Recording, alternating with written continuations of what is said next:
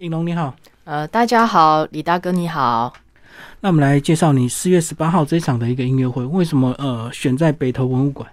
呃，这场音乐会呢，就是我们华资合音也是，就是今年是第十年呐，呃，在这个呃第十年的团庆哦。然后其实北投文物馆我们之前就有到那边去表演过，那觉得这个场地呢非常的好，也很适合我们这个日本筝跟尺八的这个重奏哦。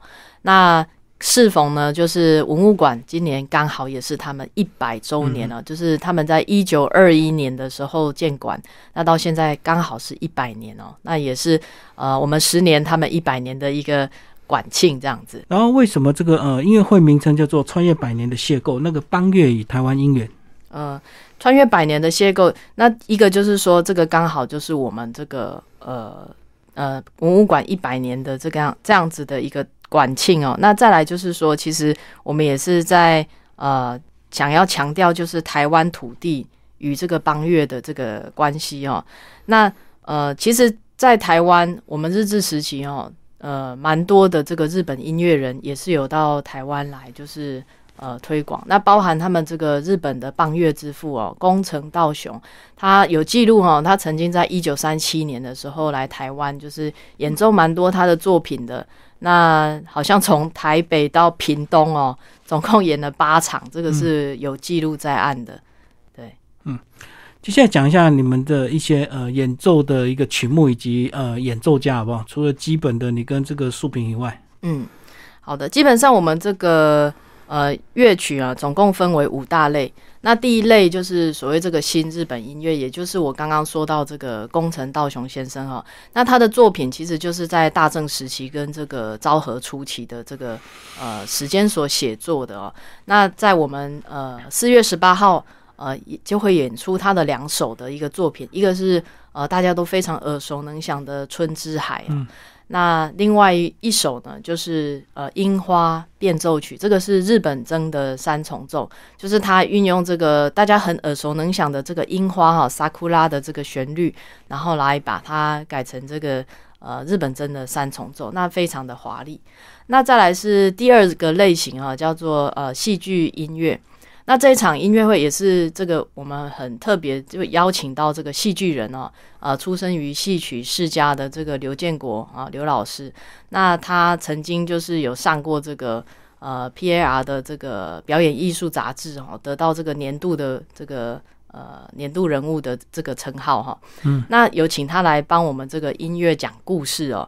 那这个故事其实是由我的尺八老师，就是日本的宫田跟八郎大师呢，他所写的这个音乐故事。那他在这个日本呃，选用这个日本很有名的呃鹤德报恩啊这个故事呢，然后来配入他的这个音乐。那呃，当然到台湾的时候，我们就要把它就是变成台湾人听得懂的，就是我们有特别呃，请这个刘建国老师，就是帮我们就使用呃台语哦，就是这一次特别就是有请他用台语来讲故事，那这个也是这一次的特点啊。然后再来是呃现代邦乐，就是呃在日本其实他们也是有一个专门就是到国外去推广就是尺八音乐的这个呃团队，他们叫做国际尺八研修馆，那。呃，是有这个他们主要的老师横山圣也哈，这位老师所做的曲子，呃，春吹。那我也是邀请我的好朋友尺八演奏家哈，那他也是有拿到这个呃，就是国际尺八研修馆的这个师范的这个呃免许证啊。那他叫陈佩云来跟我一起吹奏这个春吹，刚好是春天这个季节哦，然后用尺八来互相应和的一种。呃，非常呃春天的一种洋溢的一种状态哦，然后再来第四类就是呃台湾的作品，那这个台湾的作品也是我们在这个穿越百年的邂逅这个呃这个呃名称上面哦，我们就是有做一个以前跟现在的啊一种呃回顾过去跟展望未来的一种呃曲目的表现。那一个就是说我们改编过去哦，就是旅日的一个作曲家。哦，总共有三位的作品啊，一位是萧泰然，那另外一位是呃郭志愿，然后跟这个陈世志哦，那分别改编他们的就是呃萧泰然的是嗯汤香台湾哦，那也是一个非常表现爱台湾的一种呃情怀在里头。然后再来是郭志愿的 A 呀捆，就是比较慢的，然后是呃，就是妈妈就是哄小孩子睡觉的一个呃呃，就是催眠曲吧。嗯，然后第三个就是陈世志哈，陈世志老师的这个台湾舞曲，那是一个比较快节奏的一个一个曲目哦。那呃，这个是呃回顾过去的一个部分。那展望未来，就是我们有请台湾的作曲家，就是呃。嘉义大学的作曲教授，呃，陈怡珍老师呢，来为我们呃华之和音来谱曲。那它这个名称叫做童史华。那桐始华呢，桐就是童话的童。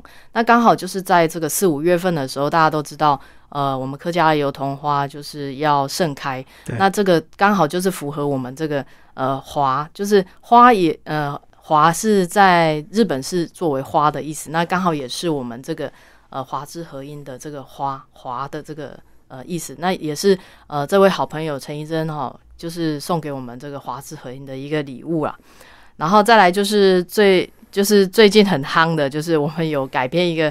动画配乐啊，就是大家可能有去电影院看过这个《鬼灭之刃》啊。嗯，那《鬼灭之刃》就是呃，当中有一首非常大家喜欢的这个岩柱的一个角色啊。那这个它的主题曲就是这个岩，那由我们的徐树平老师呢改编成为这个呃尺八日本筝的这个重奏，那也都会在这一次就是四月十八号北投文物馆的音乐会里面听到哦。所以大概是分为这五大类的作品。听你介绍，我发现你们这次选曲的范围非常广大，对不对？是的，是的，嗯，就含刮了，就是呃，从呃以前就是百年到现在的一个最新最新，还没有还没有呃，就是会听到首演的这样子的曲子。对，所以这次算是你们大型的演出吗？是的，包括在曲目上的选择，好像包括还有首演的部分。对对对，就是十年团庆一定要。不过这次是不是因为疫情的关系，所以有些日本的演奏家比较不方便过来，这样是不是？呃，对，实际上其实我们本来的想法是希望，就是那个同时华，就是我们特别写了呃尺八两把跟日日本针两把，那希本来是希望一位日本老师可以到台湾来跟我们共演，但是因为疫情的关系，所以这个这个行程就是被改变了，这样。那你们自己本身在排练有没有什么？有没有遇到什么困难？排练的本身在台湾应该就比较简单，对不对？呃，应该是说我们就是会安排在台中排练吧。那因为我平常都是在台北，所以大概就是可能要呃跟这个素平老师跟他的学生哈，他这次的也是我们这次其实最多人的状态，诶，应该就是五个，就是两位呃尺八，就是我跟陈佩云，然后跟这个。日本真是三位，那包含徐素平，另外有两位他的高徒哦，叫做黄婉珍以及王元平。那王元平现在也是在台湾师范大学，就是就读研究所，都非常的优秀啊。所以其实选在北投文物馆，它的这个呃观众数就有比较有限制，对不对？所以本来你们在预期的这个演出形式就是不要超过百人嘛。嗯，应该是说。呃，我后来的一个想法就是说，你如果挑很大的场地，就是你一定要去做扩音，然后你就是一定要装很多，就是你出来的声音可能不是那么真实。对对，然后在文物馆的话，它会变成听到原音就对原来的声音，而且它是在这个氛围里面，它是恰到恰到其处的，而且呃，可能大家会觉得，哎，这样子的一个日式的建筑。跟这样子的一个音乐，它在一百年前可能也是大家这样子去欣赏它。那刚好就是诶，让大家有一个好像我走到呃一个嗯典雅的一个地方，然后进入一个不一样的空间场域来欣赏，就是让观众有这样子的一个氛围。对你刚刚有讲到，其实如果场地大，包括以前你们常比较常在演奏厅嘛，对对对，那就需要有一个扩音的一个对。所以耳朵比较挑剔的这个观众，是不是就会听起来比较那个感受上不同？对，就是你会应该是说观有一些观众他其实不太喜欢听到扩音器的声音。那其实包含我，其实都不太喜欢听到那个扩音器，因为有一些扩音器出来的声音是比较比较假的。嗯，对。那你如果能够真的听到，就是这个乐器出来，而且跟旁边的木造建筑是有一个共振的一个状态的。呃，那种声音其实是非常自然而且舒服的。嗯，这次演出还有搭配这个下午茶，这也是北投文物馆非常棒的一个特色，对不对？对对对，应该可以享用很多日本和果和食。对，主要是就是演出完之后啦，然后我们是会先安排一个文化巡礼，也就是呃，请馆方的人就是帮我们导览，就是他们整个馆就是呃的一个建筑跟他们一个展览。然后展览完之后，我们就会有一个茶叙时间。那也欢迎就是观众来跟我们这些音乐家就是呃聊天啊交流，都非常欢迎的。哦，所以你们跟观众都没有距离？对，就是因为在这样子的场地，你比较能够做到这样的事。如果是在国家演奏厅的话，大概你就是观众走观众的出入口出去了，然后演奏家就是走演奏演奏人员出入口出去，就是比较难有一一种交流。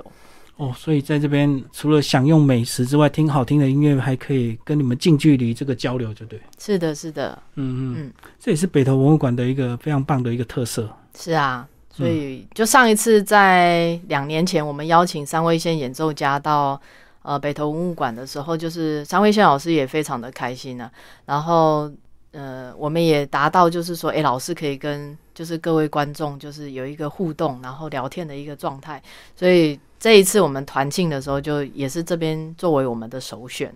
嗯，不过他座位应该很有限，对不对？对，就只能容纳一百个人。对，那目前其实我我看了一下那个网络上的售票，应该就大概不到十张了。所以如果想要来的朋友，真的要抢票哦。嗯，对，因为它不像演奏厅，动不动就几百个位置。对，最多一百个，就是也是要兼顾所谓的呃演奏的品质。嗯，还有它的古迹的那个二楼是有一个承载的一个数量，它没有办法超过多少，就二楼没有大二楼的大广间没有办法承受呃可能超过一百二十或一百三十个人的重量。嗯，对。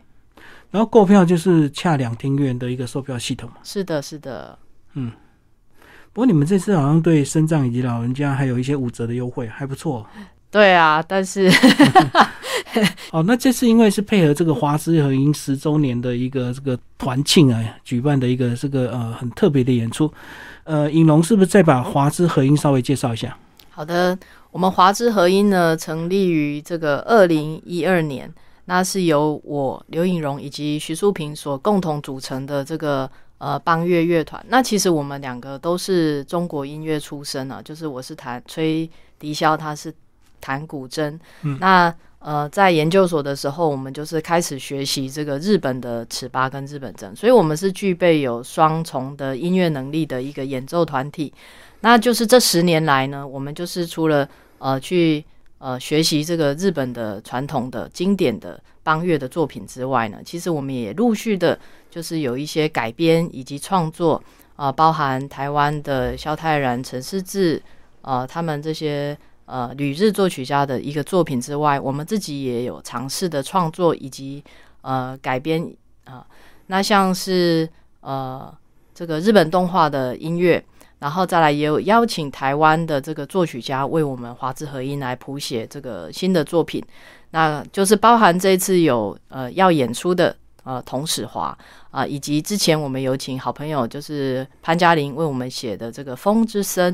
呃，以及就是之前另外一位啊，陆云为我们写作的这个墨迹啊，都是我们呃华智合音所呃邀请的这个作曲家。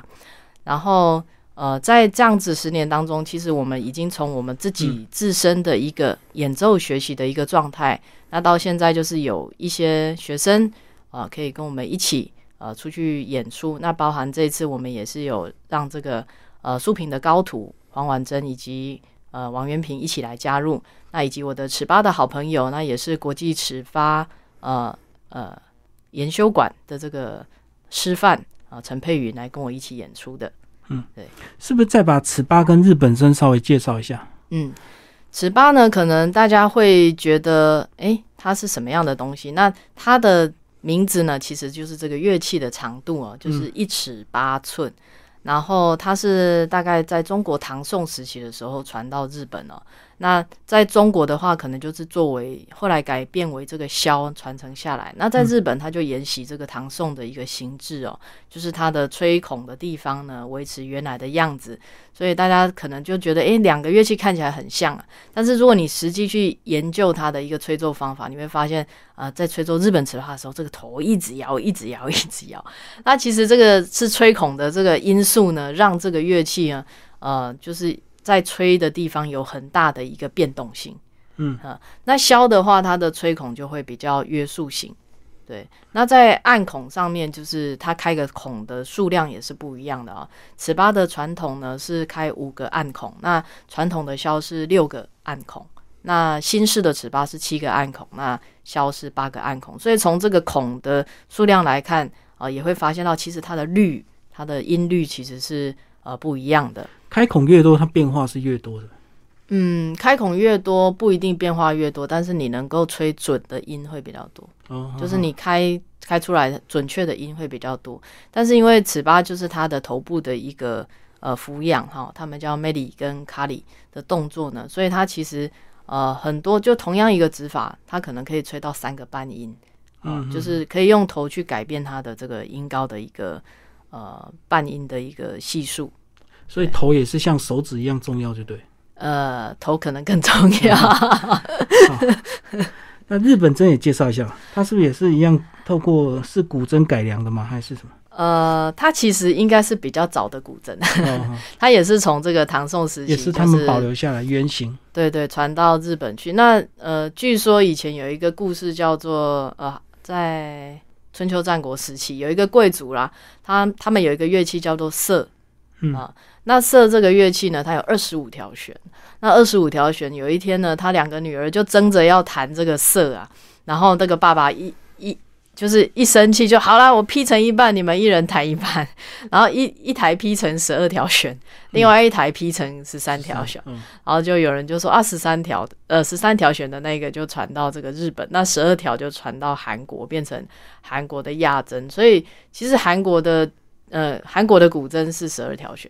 然后日本的古筝是呃十三条弦，对。那后来其实，在音律上，其实呃，大家如果看到这两个呃古筝跟这个日本筝，你只要上去数它的那个弦数，你大概就会知道，哎，这个是日本的，这是韩国的。那中国筝现在大部分是使用呃二十一弦啊，或者是二十三弦，嗯，对。所以大概你去数就比较大，就对。呃，体型比较大，对，但其实日本针它后来也是有改良，就是说他们也是有人研发，就是更呃比较长的啊，十七弦，算是一种低音的针。那在我们这一次的活动里面也会使用到，就是低音的。呃，争的一个部分。今天非常谢谢华之和音的团长刘颖龙为大家介绍他们最新的这个呃音乐会——穿越百年的邂逅，邦乐与台湾音源。然后四月十八号下午两点，北投文物馆。然后听众朋友有兴趣，欢迎到两厅院呃售票系统。好，谢谢颖龙。好，谢谢李大哥。